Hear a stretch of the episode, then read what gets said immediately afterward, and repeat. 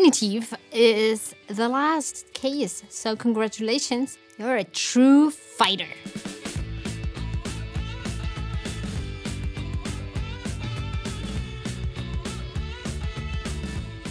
The genitive is used to indicate possession, right? So if someone owns something, you have to use the genitive case. For example, Tom's house.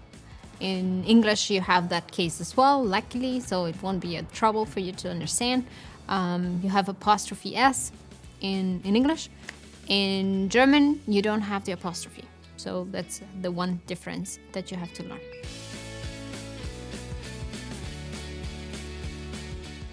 There are exceptions here when you have a word or a name, in this case, ending with an X. In that case, you cannot add an S after an X. That's um, somehow mm, doesn't work. Um, so you have to add an apostrophe. In that case, you will have an apostrophe in the German genitive. Andreas Katze would be Andreas apostrophe Katze.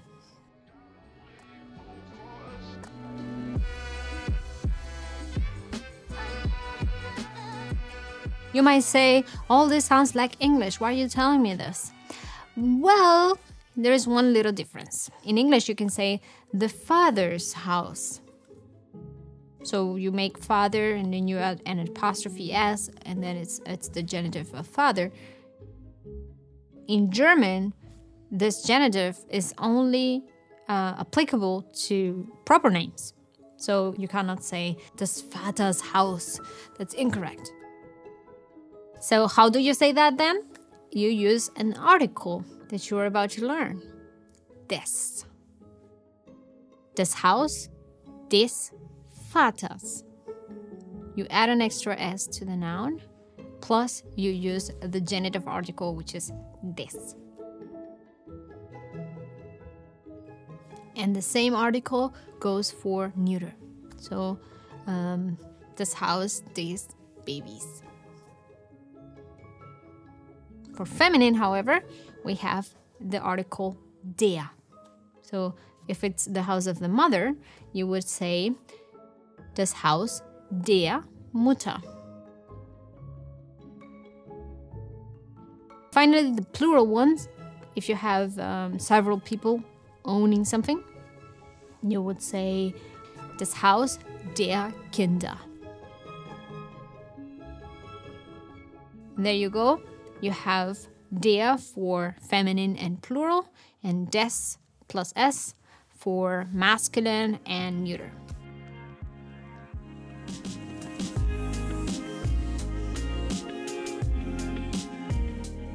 Even though the genitive is a loosened territory these days, and lots of Germans prefer to use the dative, um, you know, they say von instead of des and so on. It sounds almost um, too snobby.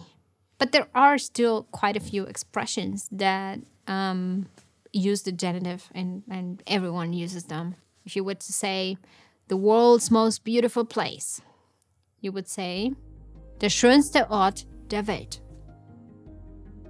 Der Welt means of the world, which is genitive. You're looking for a house to buy, and then you say, This is the house of my dreams. That's das Haus meiner Träume. It's um, plural, you know, the dreams of my dreams. Das Haus meiner Träume. Or you were like, These were the best holidays of my life. Das war der beste Urlaub meines Lebens so you can learn those fixed expressions because I'm sure you'll be using or at least hearing them quite frequently. Voila!